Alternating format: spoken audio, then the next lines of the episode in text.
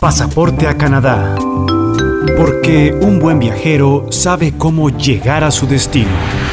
Canadá es uno de los países más apetecidos del mundo, reconocido por su sistema de salud universal, por ser un espacio abierto a la multiculturalidad y al desarrollo. Toma este pasaporte a la información y documentate con nosotros, con tips, consejos y experiencias reales de cómo se llega y se vive en este país. Ahorra tiempo y dinero Aquí te contamos datos que ni siquiera habrías imaginado.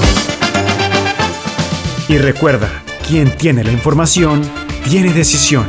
Conduce Marta Pinzón.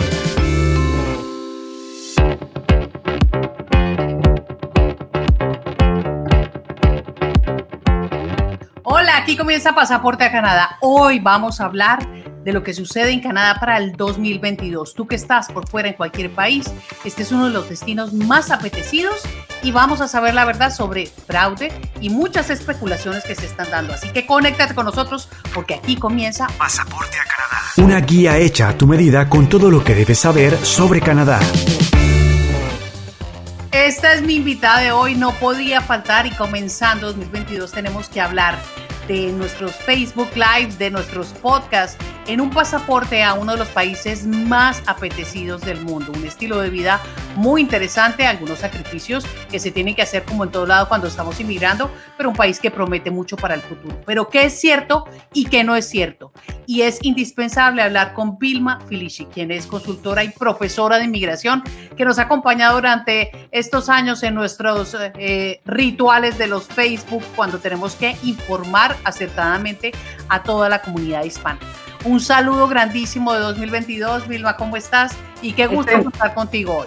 Saludos para ti también. Este, este, es un placer estar aquí contigo y con la audiencia eh, para hablar de los temas eh, importantes y, lo que esperamos que suceda en el 2022 con inmigración canadiense tenemos que advertir que tenemos la oportunidad de irnos conectando con nuestra audiencia, quienes van llegando poco a poco, tengan la oportunidad también de contarnos su historia. Aprovechemos que tenemos a Vilma Felicia el día de hoy y que contamos con su tiempo estos cortos minutos para poder aclarar todas esas dudas que se nos, se nos van pasando. Y hay mucha gente, como siempre lo hacemos en las redes sociales, Vilma lo has visto, que mucha gente empieza a especular y hablar, es decir, ahora Canadá está recibiendo personas de donde quiera y empiezan no solamente a manejar mala información, que es lo que vamos a aclarar hoy, sino que también hay mucha gente que incautamente cae con su dinero, con plata, con sus ahorros. Así que esta es la oportunidad para que lo aclaremos. Empecemos un poco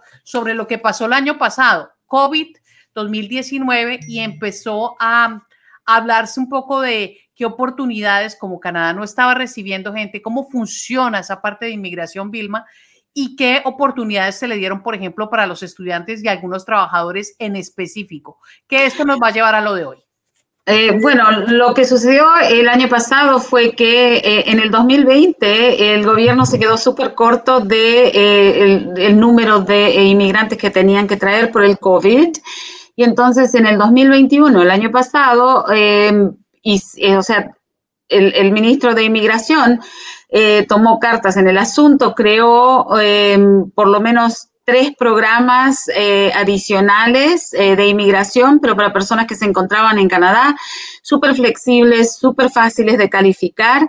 Eh, bajo el puntaje del Express Entry, que es el sistema de procesamiento. Sabemos que en febrero del, año pasado em, em, invitaron a aplicar a 27.300 y tanto, no, 27.000 700 y tantos de personas, eh, porque el, puntaje bajó de 400 y tanto a 75, ¿ok?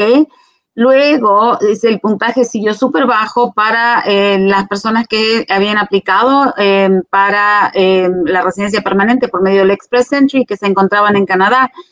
Entonces, muchísimas personas calificaron y después se creó el programa de los 90 mil y también era para personas que ya se encontraban en Canadá trabajando en salud, en, em, empleos este, esenciales y para personas que, eh, estudiantes internacionales que se habían graduado y que estaban trabajando en lo que fuere. Entonces, eh, de esta manera, el que era el ministro de Inmigración, llegó al puntaje o al, número de inmigrantes que se necesitaba o se había proyectado para el 2022, que fueron 401 mil. Entonces, este, ahora estamos en el, en el 2022. Eh, este año tienen que traer, según eh, lo que se anunció, 411 eh, mil y el 2023 421 mil. Entonces van a ir agregando de a 10 mil. yo, em, Marta, pienso que em, lo que hemos visto el, año pasado es que de afuera de Canadá no se ha seleccionado a casi a, nadie, o sea, las personas que fueron patrocinadas como pareja o como padres y, o abuelos, pero eh, bajo la categoría de trabajador calificado es como que no ha habido ningún sorteo. Entonces yo creo que en la medida que continuemos con este problema de la pandemia y con este lockdowns, como estamos ahora en Ontario y en otras provincias, etcétera, eh, van a seguir beneficiándose las personas que se encuentran ya en Canadá, porque eh, de ahí van a salir los números para llegar a los 111 mil. 111 mil. Es decir, que quien está por fuera de Canadá en este momento, digamos que tiene un camino más largo. Vamos a partir un poco de los que están aquí en Canadá o cómo funciona eso. Bueno, hace tiempo ya que las personas que se encuentran fuera de Canadá tienen un camino más largo porque lamentablemente las personas que están fuera de Canadá están compitiendo con los que ya se encuentran en Canadá. Y entonces, eh, eh, para llegar al puntaje que reciben las personas que estudian en Canadá y trabajan en Canadá, porque se les da puntaje adicional, esas personas fuera del país tienen que venir como estudiantes o tienen que venir como trabajadores para subir su puntaje para el Express Entry, para llegar a ser este, eh, invitados a iniciar un trámite de, em, de, residencia permanente. Pero aún más ahora, o sea, en estos últimos dos años, hemos visto que por una necesidad, o sea, se le ha dado em, preferencia a las personas que podían eh, estar en Canadá y hacer parte de esos números, los 401 mil. Síguenos en Instagram, Facebook y YouTube como arroba Marta Pinzón Miria. Hablando un poco de los números, vámonos al Express Entry, que es de pronto la palabra mágica que mucha gente quiere obtener. Y cuando hablamos del Express Entry, ¿cuántos puntos necesita una persona? Y vamos un poco también con las preguntas de aquellos que quieran ir entrando a esta conversación para saber qué necesitan para poder aplicar aquí a Canadá a una residencia o cómo deben comenzar ese camino. Bueno, em, lo primero que se tiene que hacer es una evaluación eh, para ver, este, hay distintos factores que se suman y tenemos que ver, o sea, qué puntaje recibe la persona.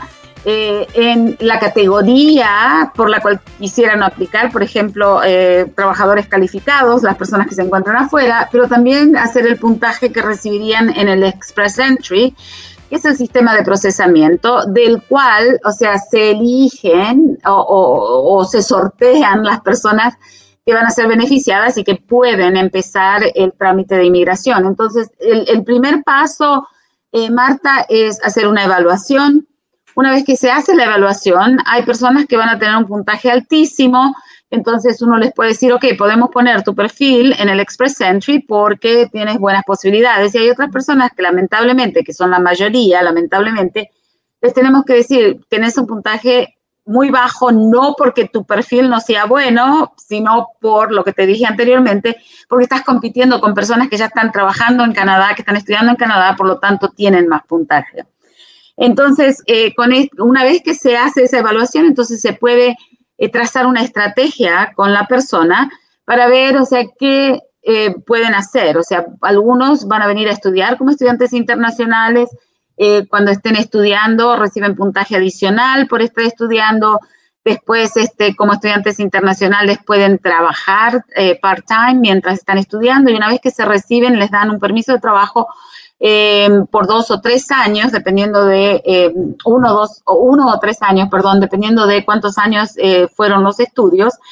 Y es el, en el Express Entry van a recibir puntaje adicional por, por estudio y por trabajar en Canadá. Y obviamente el nivel de inglés o francés va a mejorar también, así que el puntaje les va a subir ahí también.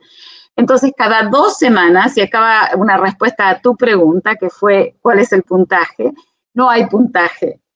Cada dos semanas, el ministro de Inmigración da el puntaje. Entonces dice, uh, you know, qué sé yo, para para trabajadores calificados el puntaje es 471 puntos.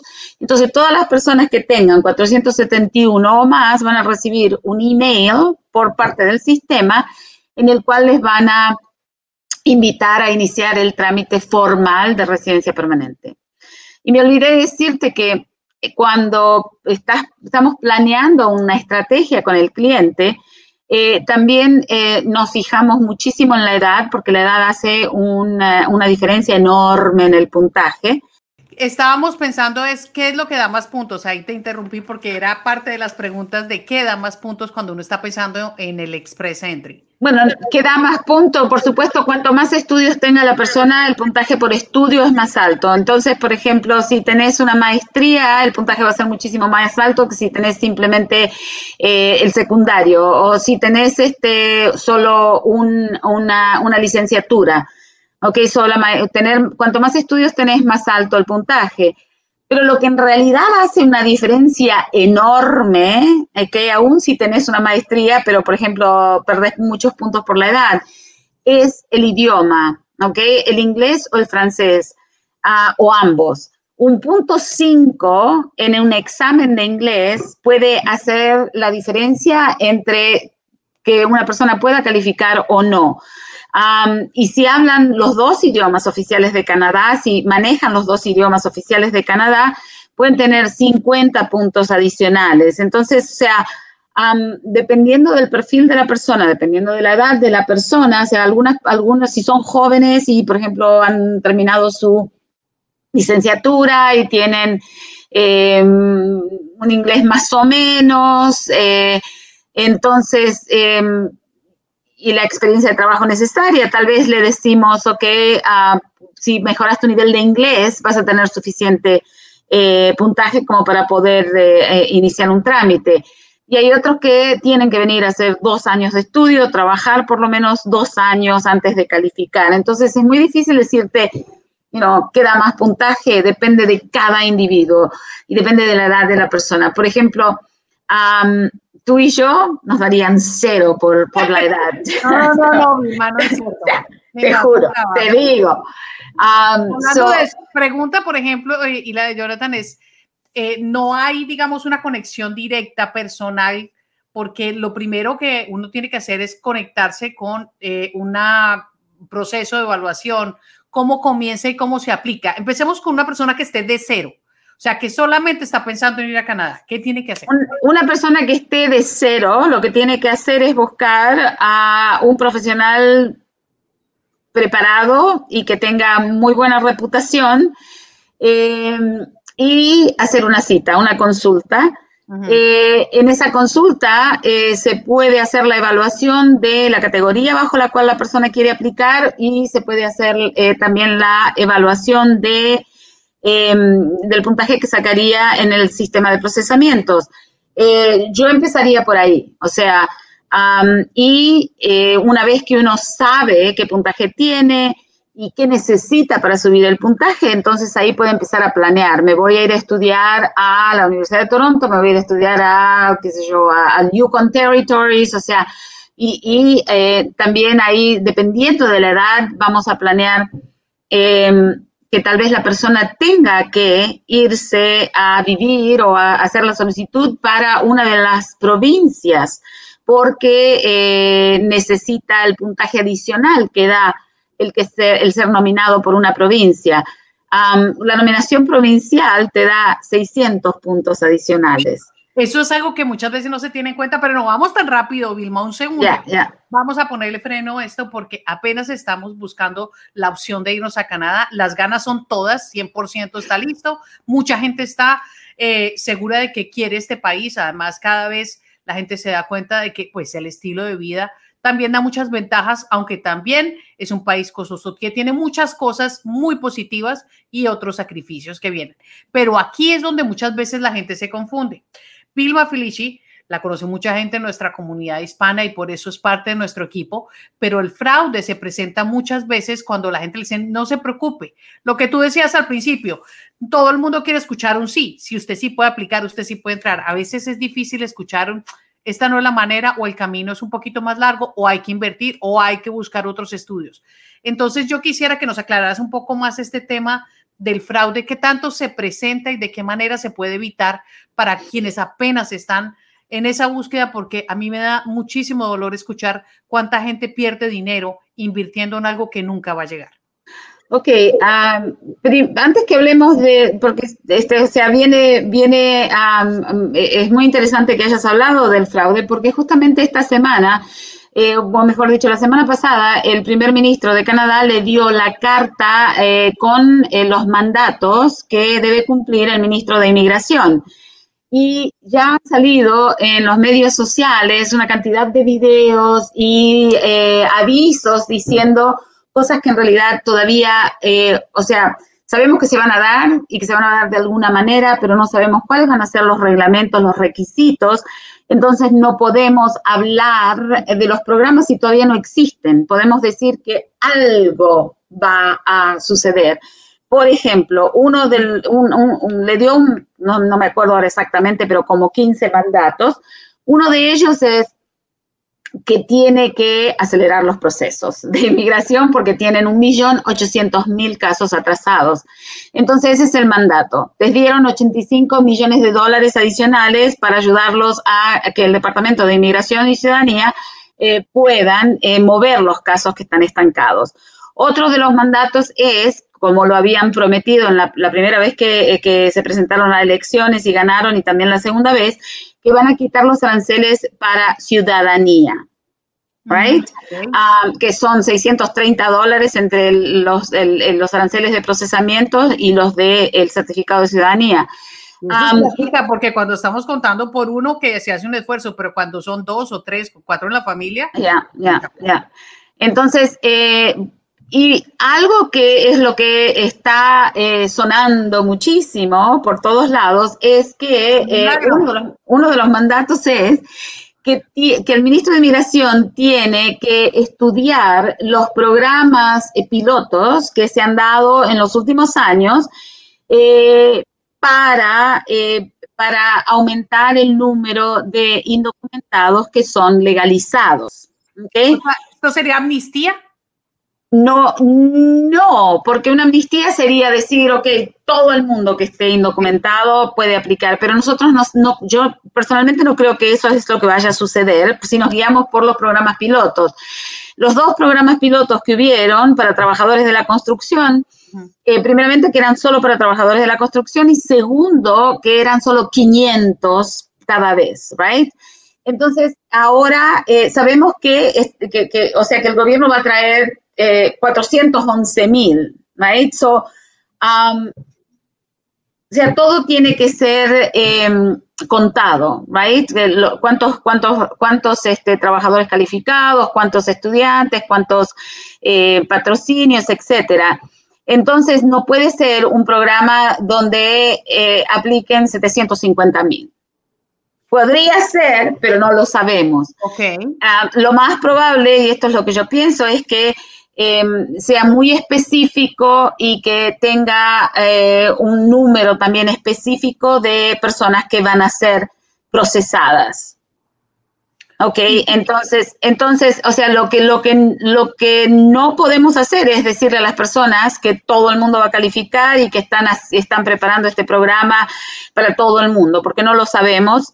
Ahora, lo que sí podemos decirle o que bueno, ellos pueden decir lo que quieran porque uno no controla lo que dicen los demás, pero lo que yo sí les diría a las personas que se encuentran en el país indocumentadas es que mantengan sus trabajos, eh, tengan ahorros, eh, eh, estudien el inglés o el francés o ambos si quieren, porque sabemos que desde 1986 que hubo el primer programa para indocumentados en el que yo trabajé, y en los últimos dos que hemos visto ahora, eh, el inglés o el francés son absolutamente esenciales. O sea, creo que en el de la construcción tenían que tener un nivel 4.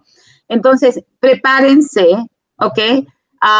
no es una promesa, no es seguro, pero ustedes pueden empezar a prepararse, pueden empezar a estudiar el inglés si aún no lo han hecho, trabajo voluntario si aún no, no lo han hecho, porque aún si no entran en, eh, eh, en cualquiera sea el programa eh, que anuncia el ministro de Inmigración, pueden siempre hacer un trámite por razones humanitarias y de compasión. Pasaporte a Canadá. Una guía hecha a tu medida con todo lo que debes saber sobre Canadá. Bien, hemos dado un panorama hasta este momento de lo que se puede o de lo que puede suceder y cómo se puede aplicar en el 2022 a Canadá. Con Vilma Felici, que además es consultora y profesora de inmigración. Y es importante que en este momento tengamos el contacto con una comunidad que nos está siguiendo y que seguramente tiene muchas preguntas. Vilma, antes de eso, en lo que para, para cerrar este tema, lo que estabas diciendo, cuando la gente dice que necesita nivel 4, no necesariamente, por ejemplo, a veces tiene que ir directo a presentar el examen. Se puede, que es otra de las grandes ventajas que a veces no, no, no miramos en este país. Muchas de las personas que vienen a este país o que hayan venido por el proceso que vengan tienen derecho en los primeros años a estudiar inglés en distintas escuelas que acá se llaman Lincoln. Eh, y estos servicios para que los expliques. Si llegan al grado 4 no tienen que presentar examen. ¿Ese les serviría para la aplicación o no? No me mezcles las cosas, Pinzón.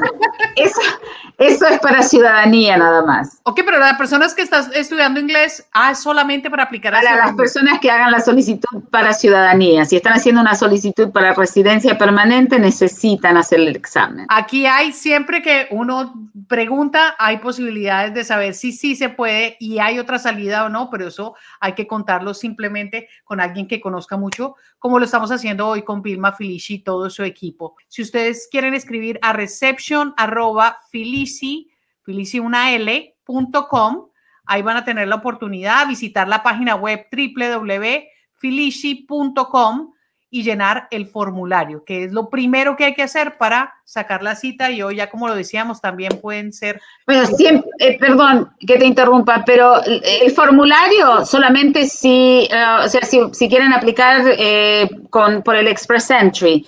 Ahora, si es un refugio, si es un matrimonio, si es un razones humanitarias, escriban directamente a felici.com, no tienen que llenar el cuestionario. Ah, ok, perfecto. Entonces esas son dos opciones para que ustedes reciban respuesta.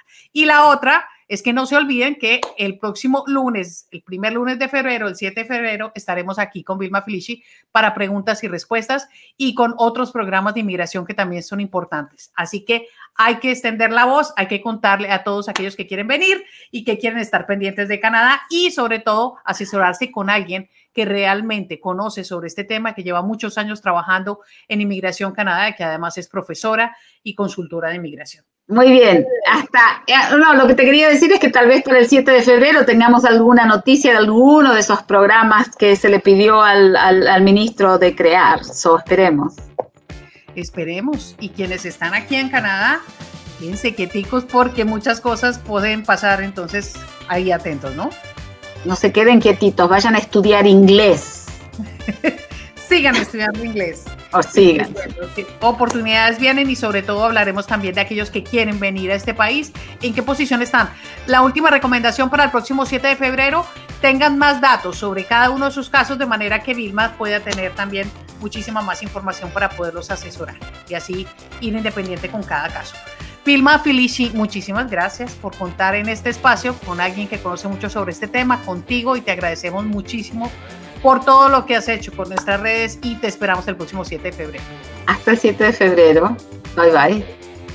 Chao a todos, muchísimas gracias por todos sus mensajes y nos volveremos a encontrar con temas de inmigración aquí en Pasaporte a Canadá. Un abrazo y nos vemos muy pronto. Donde quiera que estés, que te vaya muy bien, pero sobre todo siempre busca la mejor información para llegar al destino y para tomar muy buenas decisiones. Chao. Pasaporte a Canadá, el diario de un inmigrante. Suscríbete en las principales plataformas de podcast y documentate con nosotros.